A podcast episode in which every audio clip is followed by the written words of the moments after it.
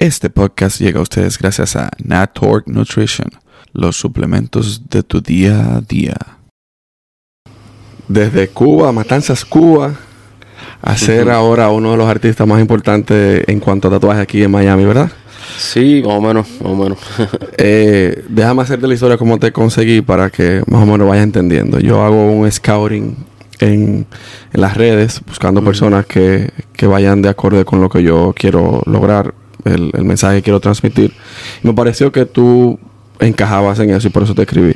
Gracias. Gracias a ti. Realmente tu arte desde que lo vi en tu Instagram está brutal. Yo se lo he enseñado para los familiares, para los amigos. Me dijeron, el diablo. Gracias, gracias, gracias. y gracias a ti por, por abrirme las puertas de tu, de tu, de tu shop. No, gracias a ti por, por la invitación y siempre es bienvenido eso. Gracias.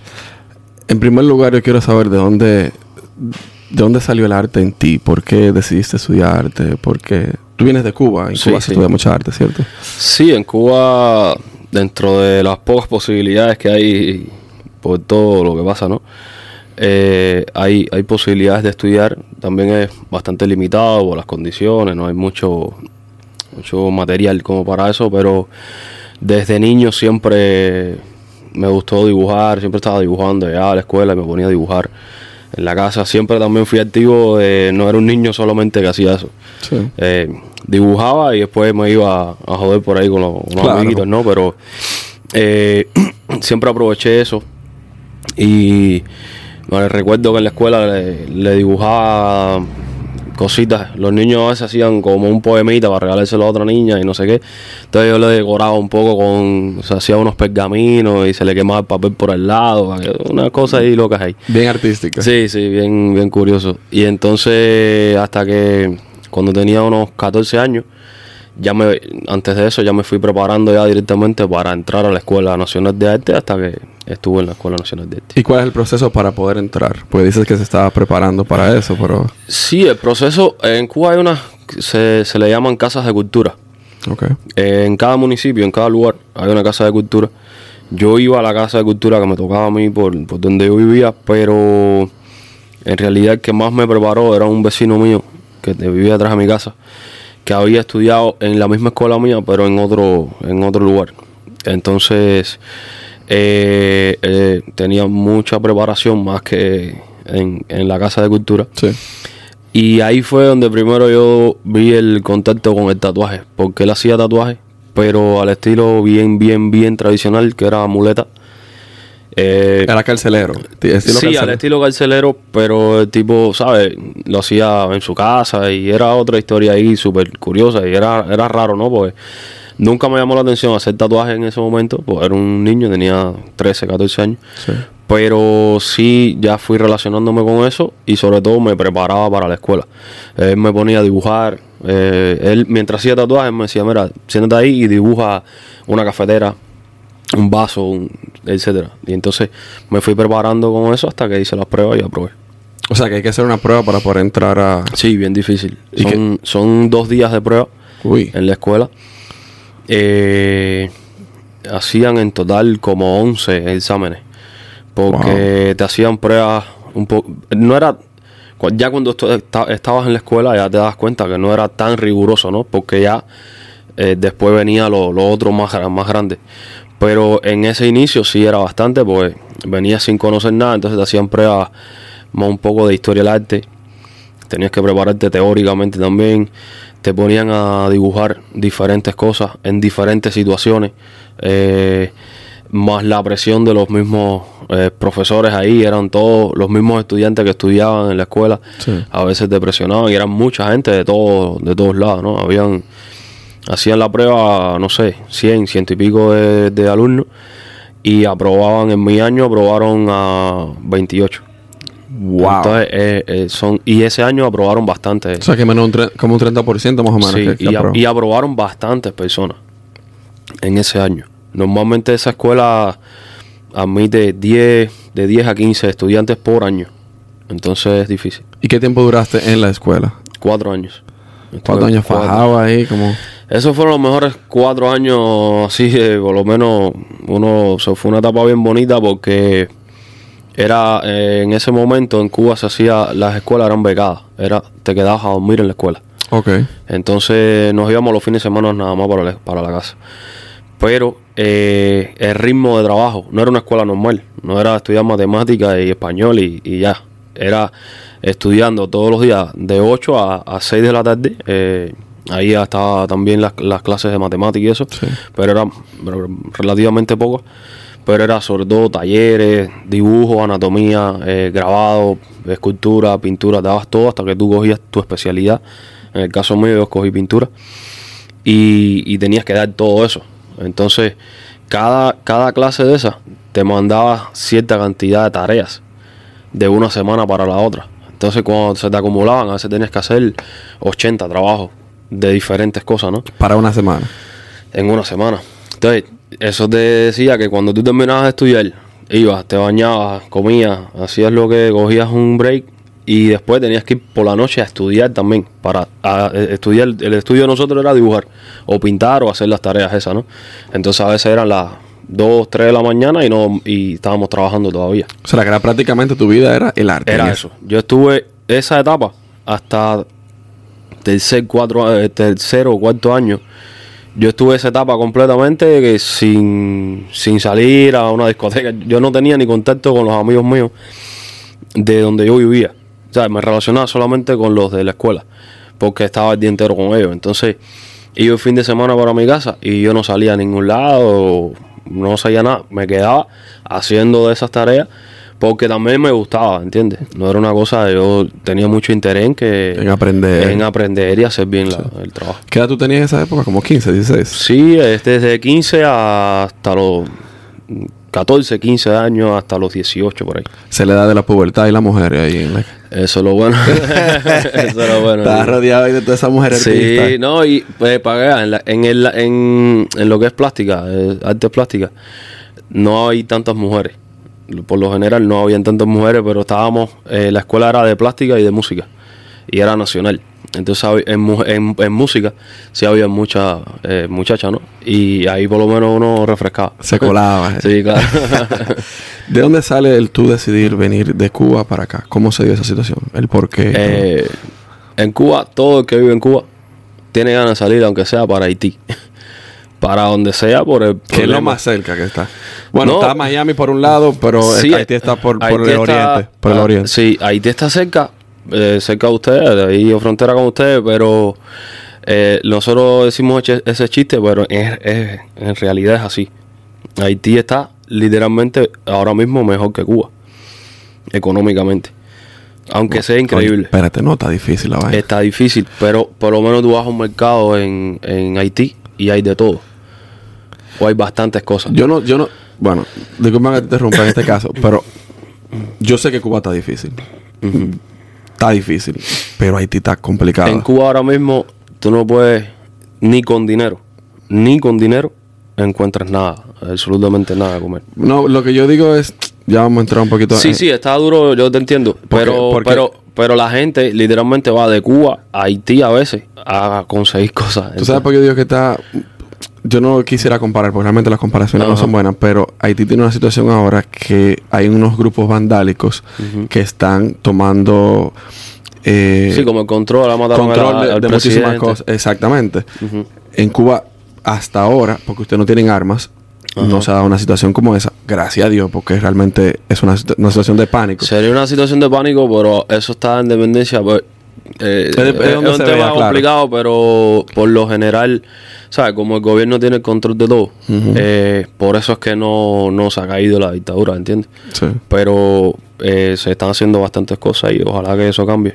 ¿Tú crees que en algún momento pasa? Compare, eh, todo eso está en dependencia del, del pueblo, ¿entiendes? Si la gente que es la que está pasando trabajo, porque es lo, lo cómico de eso es que ahí está pasando trabajo eh, el pueblo normal de a pie, pero también pasa trabajo el policía, también pasa trabajo el que le da para esa gente que está en contra de eso, ¿entiendes? Entonces, esos policías no se dan cuenta de eso, que al final los que, los que los únicos que viven bien en Cuba son los dirigentes, son los, los que mandan ahí, son los que tienen el control del dinero y hacen todo lo que quieran.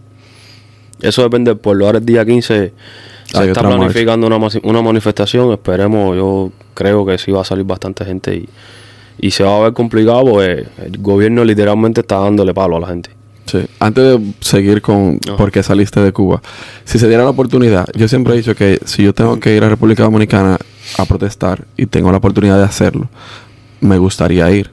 Pero hay cosas como que tú dices, si yo voy y protesto, puedo que la protesta sea política y no sea necesariamente auténtica de- del pueblo. En este caso, por lo que se ha visto, el pueblo en Cuba sí se ha sublevado Ajá. de alguna manera u otra. Si se da la oportunidad de tú ir, tú, tú fueras a Cuba. Mira, yo. Es una muy, buena pregunta. Eh, el caso es un poco diferente. Porque yo creo que la lo que pasa en, en- en Dominicana. Yo he ido, fui a Dominicana una vez. Y por lo menos en Dominicana eh, hay pobreza, hay todos los problemas estos que existen, ¿no? Pero por lo menos ustedes tienen el, el- ese pequeño detalle de que pueden escoger al presidente. Que sea corrupto o no, ya esos son otros Otro 20 pesos. 500, Pero hay libertad, ¿entiendes? Y tú puedes expresarte como tú quieras. Entonces, Eh, entre comillas, pero bueno. pero entre comillas, Pero diferente a Cuba. yo pero no- yo te es muy diferente a Cuba. Pues en Cuba, ahora no está cambiando, pero en Cuba es muy. Antes la gente llegaba aquí a Estados Unidos y la gente hablaba bajito, ¿entiendes? Por la Para costumbre. preguntarte de carne, por la carne, por carne de res, ¿entiendes? Era ilegal comer carne de res en Cuba. Entonces son, son cosas ilógicas. Sí. Y en Cuba, ahora mismo no es eso. En mi caso personal, eh, yo no podría entrar a Cuba eh, para protestar. A lo mejor yo saco pasaje y yo voy, ¿no? Pero a lo, lo más seguro es que a mí no me dejen entrar porque ellos cada vez que me hacen una entrevista hablo de esto, ¿no? Entonces, no me han dicho nada, pero porque no tengo interés en ir a Cuba a darle mi dinero a ese gobierno eh, para, para, para apoyar a, a eso, ¿no? Sí.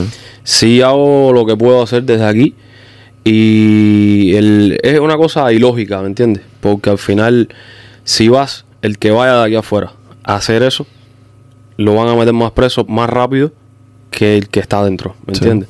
Entonces, no cumple ningún objetivo. El objetivo es que si yo voy, o el que vaya, ¿no? Pueda eh, protestar y hacer bien el trabajo. Eh, es complicado.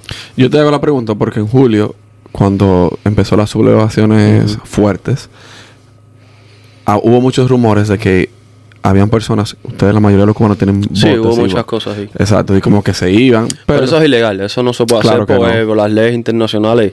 E incluso tengo amigos que fueron en, en la, en la fragata, o no sé cómo, no recuerdo bien cómo se dice, hasta las 12 millas eh, de Cuba. Es decir, 12 millas antes de llegar a Cuba, eh, todavía es aguas internacionales.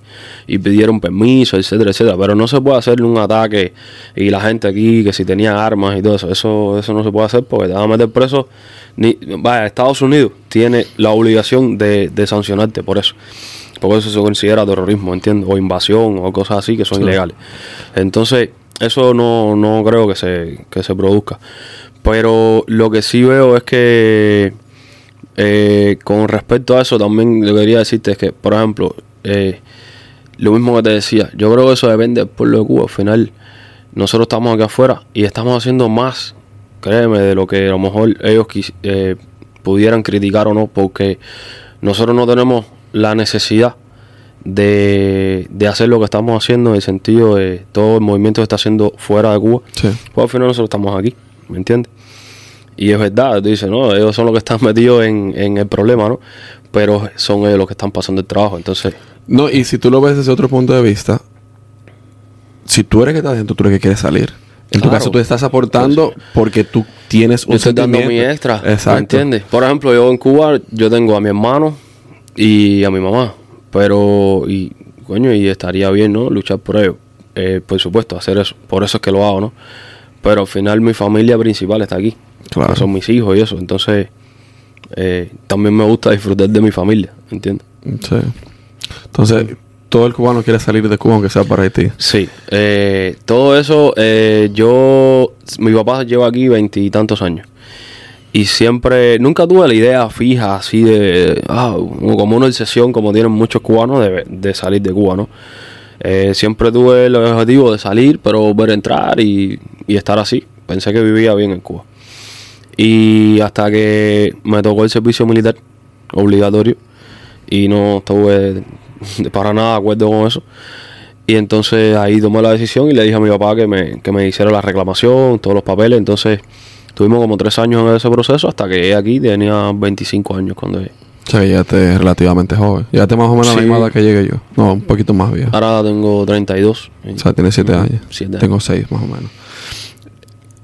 ¿Tuviste alguna... Llegaste a Miami, ¿cierto? Sí, directo a Miami. O sea, que tú no tuviste problemas con el idioma porque aquí se habla español como... bueno, más o menos yo sí no hablo nada de inglés. Me cuesta muchísimo trabajo. No ha sido difícil en el sentido de que me gustaría hablar inglés. Porque la mujer mía mismo habla inglés porque vino pequeña para acá, pero es incómodo a veces estar en una conversación y más en, en mi en mi círculo de, de trabajo, ¿no? Sí. Que sobre todo esto es un negocio que es eh, muy muy de americanos o si vas a Europa por ejemplo y obviando España que hablan español eh, todo el mundo se comunica en inglés Sí. entonces me es difícil tengo que estar a través de mi mujer o de mi manager hablando Bueno, por lo menos tiene alguien de confianza, pero Sí, pudiera, claro. pudiera usar Duolingo Sí. o una vaina de esas. O menos. O si no, O Google- Google Google Translate. Translate, ya. Ajá, como eso le da. ¿Cómo se da tú entrarte al arte de- del tatuaje ya como negocio aquí? Bueno, ya venía un poco desde Cuba tatuando. En lo que era inestable, ¿sabes? Estaba un tiempo. En Cuba se trabaja solamente en tu casa.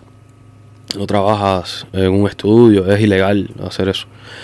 Eh, y cuando llegué aquí no quería ni tatuar. Eso eh, tenía como miedo a. Veía los shows de televisión y todo, y yo dec- veía todo eso como muy, muy grande, ¿no? Veía Miami Inc. y eso. Vi cosas de Miami Inc., pero llegaban pocas cosas. Cuando yo estaba en Cuba no había internet. Eh, La internet la pusieron después. Entonces, luego, lo poco que llegaba iba. Como que no estaba tan. se- Pensaba que no estaba a ese nivel como para hacer eso. Y llegué y empecé a, a trabajar con mi papá en, en lo que, en la construcción, que es lo que hace él. Hasta que le escribí a un amigo. Fui a un estudio primero y me dijeron que no, que no tenía talento para trabajar ahí, que no. Eso me No, da... quizás en ese momento, eso es bueno, yo no, yo no me, yo siempre lo digo, eso es bueno porque eso te da más ganas de trabajar, ¿no? Y yo entiendo a veces, eh, en ese momento, yo por supuesto no trabajaba como trabajo ahora. Quizás me veían acabado de llegar de Cuba y no, o no vieron el potencial, o ni yo mismo sabía también que yo podía hacer lo que yo he logrado ahora, ¿me entiendes? Como trabajo. Claro. Entonces, eso te lo da la evolución y el, y el mismo trabajo continuo. A lo mejor el tipo no le gustaba mi trabajo y simplemente dijo eso, ¿no? Pero en, en- eh, sí se lo agradezco porque yo sí soy un poco de mente fija a esto. Cuando estoy seguro de una de que puedo lograr una cosa, lo, lo, lo hago hasta, hasta que lo logre. Claro, ¿no? Y, y- y eso es como la historia de Disney. Sí, claro. El que eh, creó Disney fue la misma muchas, situación. Hay muchas historias así que eso. ¿Sabes? A mí, y después empecé, le escribí a, a- a un muchacho que yo conocía de- del mismo lugar donde soy yo. Y entonces habían abierto otro estudio donde él estaba trabajando ahí. Y fui y ese mismo día me dieron trabajo y súper bien. Y siempre estoy agradecido con ellos de la oportunidad que me dieron, ¿no? Y ahí empecé a involucrarme más en eso, que también ahí me decían un poco de- como que no hiciera realismo, que no que no sabía ese realismo, ¿no? Que, que ese no era el estilo que como que iba conmigo y eso. Pero siempre fue el estilo que me gustó y hasta que... que ahí quería entrar. El- yo viendo tu arte, yo, yo, yo me sorprendí. Porque no todo el mundo hace, hace un tipo de realismo como ese. Claro, cada quien tiene su arte y le pone Claro, su toque. todo. el mundo trabaja su estilo. Claro, pero el último trabajo que tú hiciste, que es el primero que sale hasta hoy, es en un brazo, como aquí, como el antebrazo, y tiene como unos springs. No, e- eso es en el... En O la, en- o en la pierna. atrás, en el- No sé. sí. Pero eso se ve tan real. Eso se lo hice a un, a un mecánico que me está haciendo un, un Jeep. Eh, brother, eso... eh, ¿Qué pasa? Yo trato de, de que se vea lo más real posible siempre. Hay gente que trabaja a su estilo y quizás a veces, siempre lo digo, ¿no? Cuando es, es- tema de, de gusto. Hay algunos artistas que les gusta más que se vea como más técnico el tatuaje y más limpio. Que se vea más la limpieza, ¿no? Que parezca más tatuaje. Sí. A mí en lo personal me gusta más que, que lograr la textura de cada material. Eh, por ejemplo, si es un paisaje que se vea bien, eh, un diseño con textura de, de- de árboles y eso, que se vea bien la textura Sí. de lo que es un árbol, lo que es una hoja, lo que es todo este tipo de cosas, ¿no? Yo no sé de arte, pero es como tú logras eso. Ah, eh, es reproduciendo la foto ahí lo más exacto posible. Eso es, no sé, es difícil. Yo a veces, hace poco yo, yo di un seminario que, que por suerte fue, fue muy bien, muy- estuve muy contento. Fue bastante exitoso, más de lo que yo pensaba, ¿no? Sí. porque vinieron mucha gente de, de Miami, casi no fue nadie. Eh, vinieron mucha gente de, de muchos de estados, de California, Nueva York, de todos lados, Eh, Boston y todo. Y la gente me preguntaba, y yo no sabía a veces cómo responderle, tenía miedo de cómo responderle, porque a veces yo hago las cosas como que ya mecánicas, ya sé cómo hacerlo, pero no sé explicarlo cómo hacerlo. Entonces es mejor que verlo, que me vean haciéndolo. Por eso hago los- el seminario práctico, para que vean cómo yo voy mezclando, yo voy mezclo este color con aquel, yo voy logrando esos efectos y, y sale. Pero que en el caso tuyo, que era lo que te decía antes de empezar, el que ve tu- tus tatuajes, por lo menos el que tiene un poco, poquito de conocimiento de arte, dice, él estudió arte. Sí. Porque se nota. Y es cierto que tú puedes mezclar los colores, aunque tú no sepas de arte, y que Mm. puede salir algo bien. Pero si tú sabes de arte, tú lo vas a crear mucho mejor. Sí, claro, eso ayuda mucho, por ejemplo, desde el diseño hasta la, esa misma combinación de colores, ese Claro. mismo eh, sentido ese, ¿no? De, de ir mezclando la combinación, esto por un lado, esto por el otro, y lograr ese, ese efecto, ese realismo, ¿no? Pero también es eh, la escuela te da esa, esa, ese ejercicio a, a lograr eso. Pero el, por ejemplo, te iba a decir del diseño, eh, no es lo mismo diseñar para pintar un cuadro, un cuadro convencional que para hacer un tatuaje. Cambia porque el Cuéntame la diferencia. Sí, el cuadro, por lo general, hay otras cosas a hacerlo, ¿no? Pero eh, es algo plano. Es un lienzo. Es un lienzo que es plano completamente y tú tienes que lograr el volumen ahí. Aquí en la piel no, porque el cuerpo humano todo es con todo es cilíndrico. Sí. Entonces, si es en el brazo, por ejemplo, el- un, diseño aquí quizás no sea no te, el diseño que se hace aquí quizás no, es- no es el mismo diseño que pega aquí. ¿Sabes? Eh, es dependiendo de dónde el lugar. En la espalda se hace otro tipo de diseño más parecido a un lienzo porque la espalda es más plana. Más. Puedes ver la imagen completa. En el brazo no, el brazo tienes que darle la vuelta. Entonces tiene que tener toda una armonía con el músculo, Sí. que ahí es donde está también el secreto de, ¿no? de, de- o el éxito de si el diseño eh, impacta o no impacta, o combina o no combina. Pero en, eso, en cierto punto tú me, tienes- me estás diciendo que además de arte, además de saber tatuar, tú tienes que saber un poco de anatomía. Claro, por eso, eso también lo di en la escuela, ¿no? Pero sobre todo eso lo vas cogiendo en la práctica de- del diseño ya como tatuaje. Yo empiezo, yo cuando voy a diseñar un tatuaje, yo lo primero que pregunto es dónde te lo vas a hacer. Ni siquiera me interesa qué te vas a hacer. Ya después de eso viene. Yo le Sí. pregunto, ¿quieres el brazo entero? Bueno, vamos a presentar la pieza completa como un diseño completo. Porque te tiro, te tomo la foto al lugar donde lo vamos a hacer y entonces a partir de, de ese diseño te lo monto encima de esa foto del brazo. Para ir yo ya teniendo la idea de qué, qué imagen va a quedar mejor en un lugar o qué imagen Sí. va a quedar en el otro. Es bueno destacar que los tatuajes de él no son para piel como la mía, son para piel clara, para que no se me sientan mal. No, Sí. son para todos, son para todos. Lo que pasa es que eh, ellos no se pueden hacer el color, ¿sabes? El color no... no- Exacto, el color, el No color se de ve mi piel no se ve igual, no se ve igual No que una ve. persona con la piel de tu color. Claro, no se ve con esa intensidad. Eh, eh, no es lo mismo. eh, No, para nada. No es lo mismo. Y eso, eso se lo estaba yo explicando a, a, a los familiares que le enseñé de tu arte. Le- eso no es para la gente como nosotros. Hay quien se pone bravo. A mí me, me han dicho racista y todo. porque- y yo los trato, ¿sabes? Yo siempre se los digo. Tú tienes que decirle que tú también eres negro. No, yo, yo le digo, el, el ejemplo cla- claro es, es mi mujer, ¿entiendes? Mi mujer es quizás un poquito más clara que tú, porque es, es trigueña. Nosotros decimos media trigueña, Trigueña, mulata, así. sí. Entonces, no se puede hacer color. ¿Y qué más quisiera yo? Que la mujer mía que viaja conmigo a todos los lugares y llevarla, por ejemplo, a una convención y competir po- con lo que yo hago, ¿me entiendes? Que es Claro. el color. Y a ella tengo que hacerle blanco y negro. Siempre les pongo el mismo ejemplo y a veces no lo entienden. No, tú tienes que decirle que tú vienes de un país donde hay muchos negros. O sea, Claro, que, que eso- tú, que tú seas blanco no quiere decir que tú seas racista Claro, necesariamente. pero por supuesto que no. O sea, Eh, eso- todo lo contrario. Claro. Tú sabes, yo tengo un familiar que él es tatuador. Y dentro de los co- contenidos que yo tengo, él me contó una historia de que él tuvo una muchacha que tuvo dos orgasmos mientras él la tatuaba. ¿Tú tienes alguna historia? ¿tú ¿Tienes alguna historia jocosa que te no haya pasado? sé, no sé qué habrá estado haciendo él en el Él estaba tatuaje. haciéndose en la zona pélvica. Está un poco Se- raro eso. El punto es que parece que ella tenía una sensación de las vibraciones y... Ah, bueno, eso ya, eso está ya en, en cuestión de ella, porque yo no, no. ¿Te ha pasado algo jocoso? No, nunca, nunca, nunca. Nada jocoso de una persona como que tú te tatuando. No, lo que pasa es que lo más así que te puede pasar es que la mujer te, te coquetee, pero es más. Pero no tiene que ser pero mujer, no tiene ser- que ser por el tatuaje. Pero puede ser con un hombre también, que te haya pasado algo como No, extraño. no, no. Nada. Bueno, yo no he notado nada del hombre, así que espero que no me pase. Pero tú te imaginas eso? No, no. ¿Te imaginas que tú estás tatuando? A mí lo que me, una vez vino uno, pero no fue exactamente por mí, no. Fue, tipo vino a la tienda y quería hacerse algo, un tatuaje ahí en el, en el pene. en el pene. Por supuesto, yo por lo menos no lo hago. Yo le dije, mira a ver si alguien más lo quiere hacer, pero yo no. Y encontró a alguien que lo hiciera. No, no. no, está duro, está duro. Que welcome to Dominican No, es Republic. que es una cosa ilógica, ¿sabes? No sé, que para eso hazlo tú y ya. Coge una máquina y hazlo tú. De que welcome to Dominican Republic. Claro, eso no alcanza. No alcanza. Eh, No, será no. tu mandingo. Sí, ¿verdad? eso es, date- las.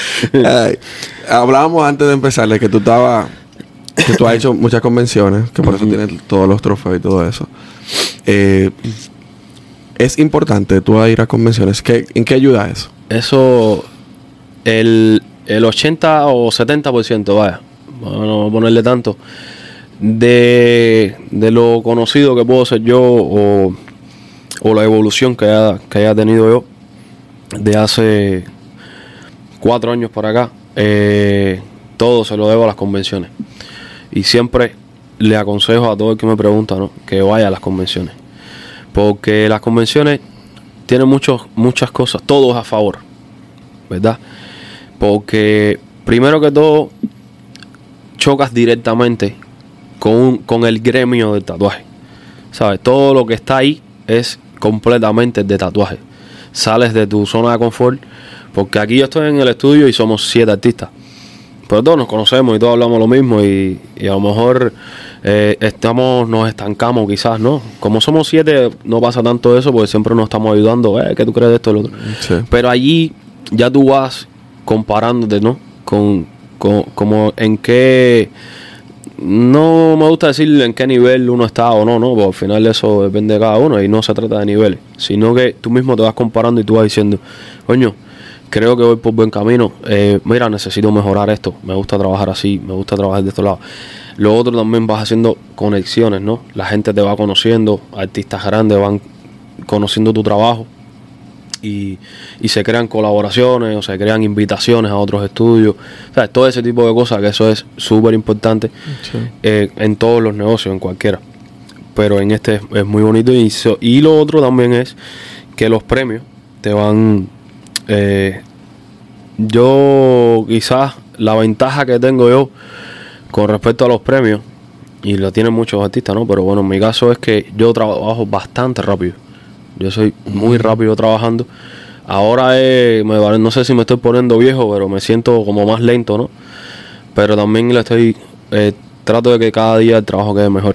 Entonces, eh, eso, eso hace que haya, me da tiempo de terminar una pieza bien grande que impacte y a lo mejor al jurado le, le gusta, ¿no? Pero eso siempre se lo digo, el, el premio no es lo más importante. Lo más importante es que la gente se, se quede con lo que tú hiciste. Y se quede con el detalle de que, oh, eso, mira, ¿quién es este muchacho? Ful- eh, fulano de tal, no sé qué. Entonces ya la gente se va quedando en tu memoria y la gente te va conociendo, te va conociendo y, y se va comentando. Claro. No, y el tú estar en un lugar donde todos son del mismo gremio, Claro. te ayuda a, además de tú ver cómo esa persona trabaja, tú puedes conocer los precios, puedes ser, saber, tú vas, o sea, son muchos niveles que tú cosas. vas viendo en el mercado, ¿no? Tú vas diciendo, bueno, eh, tal cosa, pero más bien el precio te lo da la misma gente y, y, y la fecha de calendario que tú tengas agendada. Sí. Entonces, si tú estás lleno un mes, eh, no, no creo que puedas cobrar muy caro, ¿no? pero o muy caro o lo que, que tú creas que, que cueste tu trabajo. Claro. Eh, Aquí no hay aquí no hay trabajo, aquí no hay precio caro. El valor que Es- tú le das a es tu el trabajo. valor de tu trabajo. Sí. Eh, eh, es lo mismo. Entonces, eso es un trabajo que es para toda la vida. Siempre se lo digo a, a todos los clientes. Eso es una cosa que tú vas a pagar una sola vez en tu vida. A veces te gastas dinero en, en una ropa que a lo mejor te la pones tres veces y no te la usas más. Y, y- y eso eh, no tiene el mismo precio, pero en cuestión de rentabilidad es más caro un tatuaje. Sí. Entonces, así. Cabe destacar que al día de hoy, estamos a 6 de noviembre, él no tiene cita hasta septiembre del 2022. Sí. Para que tengan una idea. Eso es bueno y malo. Bueno porque hay mucho trabajo. Sí, es mucho trabajo y tiene garantizado casi el año entero, pero eh, es un compromiso, ¿me entiendes? Con- Claro. A veces yo pienso en que si me pasa algo, ¿no? algo no malo, no, pero no sé, me enfermo o cualquier cosa que puede pasar, es como que un dolor de cabeza cómo voy a, a- a mover esas citas, ¿me ¿Qué entiendes? tú haces en esos casos? Hasta ahora nunca me ha pasado, por suerte. Eh, pero, por ejemplo, los pongo a los, los- después los, lo, lo- lo pongo sábados, ¿me entiendes? Vengo y trabajo los sábados. O sea, tú nomás trabajas lunes a viernes. Yo trabajo de lunes a viernes y estoy intentando trabajar de lunes a jueves. Estoy intentándolo. Porque tengo, es demasiado trabajo. Entonces, ya me lo estoy sintiendo en la vista, en la espalda, en la cervical. Tengo que darme como un tra- Yo me doy casi, trato de ir todas las semanas a un amigo mío que es terapeuta físico. Y a darme tratamiento en la espalda, ¿sabes? Sí. Todo ese tipo de cosas porque ya me lo estoy sintiendo. Entonces, No, y que los, años no pasan de, para no, arriba. claro, yo estoy joven, pero Lleva llevo un ritmo de trabajo grande en los últimos años, entonces no puedo estar así, tengo que bajarle un poco el, el ritmo y también dedicarle más tiempo a la familia, que Claro. tengo tres hijos que llevan mucho tiempo. No, y que dependen de ti también. Claro, claro. Que, que, que requieren de Entonces, ti. no, no, no cambiar el salud por dinero. Claro, estoy muy Mm. totalmente de acuerdo con eso. ¿Qué, ¿Cuál es tu visión? ¿Dónde tú quisieras llegar? ¿A qué nivel tú quisieras llegar? ¿O qué te hace falta por hacer? Eh, falta, siempre falta por hacer algo y siempre falta mucho. Pero yo, yo lo que quisiera es, eh, en la parte esta de como profesional, eh, ser quizás más conocido, ¿no? Lo que es mundialmente y, y poco a poco vamos trabajando en eso, ¿no? Pero más bien, eh, eh, nada, ganarme el respeto de los mismos... eh, Si no lo los- tienes ya, pues realmente... Sí, claro, pero me refiero ya. eh, de- mira, tengo muchas amistades, hemos hecho contactos ya con mucha gente que ellos mismos se nos han acercado. Ahora tengo una invitación para julio del año que viene de un artista eh, francés que es excelente, un tipo súper duro, eh, en Londres y vamos a estar en Francia también. Qué chévere. Vamos a ir al estudio de él, entonces él me invitó y, y así, él de- después vendría aquí. Y eso se hace mucho contacto. Búscate una gente que te haga una estrategia de marketing. Porque sé que todo tú no lo puedes Sí. hacer. Que te ayude a explotar ese mercado de para allá en lo que tú estás Sí, allí. en eso, en eso estamos porque eso, eso mismo de las convenciones eh, da eso. Ahora mismo yo en febrero tengo que estar en la convención de Milán, en Italia, Uy. que ya estuve el, año- el, año- último año antes del, del COVID que se hizo. Eh, vamos a estar en todas las convenciones, vamos a ir a en la de Francia, en la de Londres también, todo, ¿sabes? Lo que pasa es que todo esto es paulatino y, en el, y, en, y dependiendo en la fecha que sea. Pero lo que quisiera también es más, eh, ¿sabes? No sé, ir a las convenciones, relacionarme, que eh, profesionalmente superarme más y que Claro. y trabajar un poquito menos. Y se paga, se pagan las convenciones. Hay que pagar para estar ahí. Eh, en el caso, por ejemplo, el caso mío, eh, yo no tengo que pagar la convención porque yo tengo los patrocinadores míos. Eh, a mí me patrocina bueno, esta marca, Cheyenne, que esta marca es de los de, de agujas y de, y de máquinas. Es la compañía más grande de, de máquinas y agujas en el, mu- en el mundo entero, son alemanes. Y tengo también patrocinado los, eh, las tintas con Radiant Ink Color, son de aquí de Estados Unidos. Eh, son mexicanos que viven, eh, son de California. Y, entonces eh, estoy con las cremas, los productos que se utilizan para tatuar, con Balm Tattoo, que son Ah, eso es como mi casa, eso es como mi casa ahí prácticamente, que son españoles. Entonces, ¿sabes? Eh, yo voy con ellos a las convenciones, ellos mandan un calendario y te dicen, bueno, vamos a estar en esta convención, tal, tal, tal. Dime cuál te interesa, entonces ellos pagan el stand, ¿me entiendes? O sea, Se al final, negocia. al final sí hay que pagarlo, pero, Pero en lo tu pagan caso- ellos. Exacto, en tu caso lo pagan ellos. Sí, sí. Uno tiene que pagar algunas cosas, pero el vuelo, cosas así, ¿ves? Hay cosas que se negocian, eso es por contrato y... No, y te hago la pregunta porque realmente eso es una plataforma, como tú decías muy bien anteriormente, eso es para tú hacer que te vean. Claro. Y eso es una promoción que tú estás pagando. No, y es que estar ahí, ahí en una convención, por ejemplo, no sé, hay 400, 500 artistas, una convención eh, promedio más o menos. Ahí hay convenciones que hay más artistas. Y el público es inmenso, eso depende de, de la gente que haga. Esa convención de Italia es el- ahora mismo está entre las tres mejores del mundo entero. Entonces, tienes todo, todas las vistas encima de uno. Coger Sí. un premio ahí eh, No coges es presión, importante. ¿Cómo? No coges presión. Eh, la presión es no tanto por el premio, sino que eh, es como una adrenalina ahí súper rara, ¿no? Yo trato de... Aquí cuando estoy en el estudio hablo y jodo y siempre estoy en broma y todo eso, pero cuando estoy en la convención sí trato, ya me pongo ahí los audífonos para que nadie me hable y me concentro en el trabajo.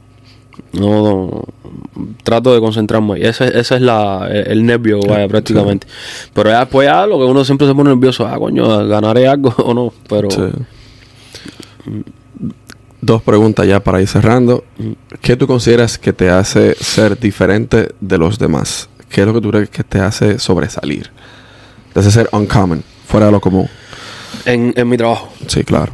Eh, compadre, yo creo que cada uno trabaja como a su estilo. Eh, a mí me dicen mucho lo- el- los clientes, el público lo- y los mismos artistas que, que ellos como que identifican, saben cuando es un trabajo mío. Yo lo, lo veo raro porque yo como hago cosas diferentes, eh, lo bueno del estilo mío es que puedes hacer cosas diferentes, no te aburres tanto, ¿no? Lo mismo puede ser un realismo, realismo, que un diseño surrealista, que un retrato, que muchas cosas, ¿no? Puedes Sí. hacer a la misma vez. Y yo lo que creo es que lo que más me identifica es eh, las composiciones que yo hago, pero sobre todo la, eh, las, las texturas, ¿no? Lo que te decía, las texturas. Trato de que, de que el realismo se vea bien real, ¿sabes? Sí. y que quede sólido, que quede... eh, yo pienso mucho en el tatuaje eh, para lo que es, es a largo plazo. Sí. El tatuaje, todos los tatuajes acabados de hacer, casi todos se ven bien. El problema es cuando ocurre, como se ve eso, pues la idea es esa, ¿no? Que Claro. te dure toda la vida y que no tengas que retocarlo. O sea, que lo tuyo no hay que retocarlo. Puede que, que sí, porque hay lugares o, o colores que a lo mejor aquí en Miami mismo se manchan o cogen sol y, y a lo mejor, ¿sabes? Hay colorcitos claros estos que no quedan bien o a lo mejor el, el cliente no se lo curó bien. Todo eso es Sí. dependencia de cosas que eso me pasa extremadamente poco, muy poco. Pero, pero trato de pensar en eso, ¿sabes? A largo plazo, cómo se va a ver el tatuaje. Bien. Y por último, ya dentro de todas las preguntas, ¿cuál es tu filosofía de vida? Yo creo que la filosofía mía de vida principal es hacer lo que te gusta. Y, y ahorita estábamos hablando de eso, ¿no? Sí. Eh, hay gente que cambia eh, dinero por salud o, o piensa solo en el dinero para hacer, eh, por ejemplo, en este mismo negocio. Y hay cosas que, que eso, eso, ¿sabes? Yo lo que creo que la felicidad, hay una eh, Mujica, el, el, el- Claro. el que era presidente de Uruguay, De una de esas muy eso que dice la felicidad está dentro tuyo. Entonces, tú solamente tienes que, que encontrarla, ¿no? Y por ejemplo, yo la felicidad mía tengo el placer de hacer lo que me gusta, eh, ganar bien por lo que me gusta, estar rodeado de gente positiva sobre todo. Sí. Pero lo principal mío, mío, mío, es que eh, ser feliz con, con mi familia, ¿no? Y que los hijos míos, eh, no solo conmigo, sino con mi mujer y todo, ¿no? Que, que, me, que nos vean como referentes, como unos buenos padres que le dimos la aquí. educación necesaria para Sí. ellos ser independientes y, y enfrentarse a la vida con, con la mejor capacidad posible, ¿no? Sí. no ser eh, no no darle una educación que le pueda dar económicamente muchas cosas pero a veces no, eso no lo es todo. Entonces, lograr eso, ¿no? Eso es la felicidad. No, y el mismo Mujica dice que las cosas que uno compra, uno no las compra con dinero, las compra con, tiempo. Entonces, por eso es que te decía que hay cosas, esto es una balanza, ¿no? Entonces, hay que trabajar, pues hay que producir y tú tienes que sentirte profesionalmente bien. Pero es una balanza. Entonces, yo prefiero pasar más tiempo, aunque esté tirado en mi casa en el piso y que me caigan arriba, ¿no? Pero esos momentos se disfrutan más. Esos son los mejores. Entonces, puedes tener lo que tú quieras en el mundo, puedes irte profesionalmente en el mundo, pero en tu casa lo que tienes es un desastre y, y tus hijos al final no, no te iban, no se van a llevar ese mensaje. Mi papá no me montó, no me enseñó a montar bicicleta o, o no, no vi los primeros pasos que dio mi niño. O cuando dijo papá. O, cuando dijo papá. Entonces, esas cosas, que eso es lo que más a veces sufro de, de las convenciones, ¿no? Cuando no puedo viajar con ellos. Eh, a veces cuando es muy seguido me paso mucho tiempo fuera y yo, ya hay un momento ya que estoy luego por mirar. Sí. Mm. Ya cerrando aquí, te agradezco. Hasta ahora es el primer cubano que, que recuerde, gracias, gracias. que recuerde que ha pasado dentro de 52, 53 podcasts que tengo ya Súper, gracias. dentro de, mi cartelera de contenido y te agradezco eso. Espero estamos, que... Estamos como la canción de, de Eladio Garrión con con el, este, productor argentino. Con Bizarrap. Con Bizarrap, el primer puertorriqueño, que no es el primer cubano. Exacto, tú eres el primer cubano. eh, y espero que ahora vengan más cubanos. Que, claro, claro, hay muchos, artistas cubanos súper buenos y, aquí en Miami, sobre todo. Te agradezco la oportunidad y te agradezco que haya sido como tan abierto de una vez. Una persona que yo sé que tiene tanta gente escribiéndole, tanta gente. pero eso, eso siempre es bienvenido, bro. Y a mí lo que me gusta es que la gente si les puede servir o mi experiencia o, ¿sabes? Lo, a lo mejor alguien, a mí me escribe mucha gente que, que, a mí me sorprende muchísimo eso porque yo no, yo no lo veo así, ¿no? Pero eh, como que han escuchado de mí por los mismos canales de YouTube, el canal de YouTube que tengo y que poco a poco está creciendo. Eh, eso lo ven cosas de estas historias personales mías, entonces como que se siente identificado y eso les ayuda, ¿no? A, seguir para adelante y eso. No, yo lo que digo es que yo entiendo que ustedes tienen una vida sumamente ajetreada. Mucho. Que es muy difícil que tú vayas a estar chequeando los DM constantemente. Pero yo lo que digo es también, si yo no le escribo, él no lo va a ver. Claro. Yo siempre estoy al tanto de eso. A mí, yo no entiendo la gente que no, o como que no responde, ¿no? Si no respondes porque no te quiere responder. Pero... depende del nivel también. Porque hay momentos que tú estás... Como... Puede, puede que sí, pero... Por ejemplo, mi, mi Instagram lo llevo yo a mi Instagram no tiene acceso a nadie. Entonces yo respondo, quizás me demore uno o dos días en responder. Claro. Pero porque a veces estoy eh, ¿no? Pero siempre respondo. No, no me gusta dejar a nadie sin responder. Claro. Gracias nuevamente. Y Gracias a ti. Hasta la próxima. Bueno, nos vemos. Si le gustó el contenido, suscríbase, denle like, comparta, comente. Y nada, hablamos la próxima.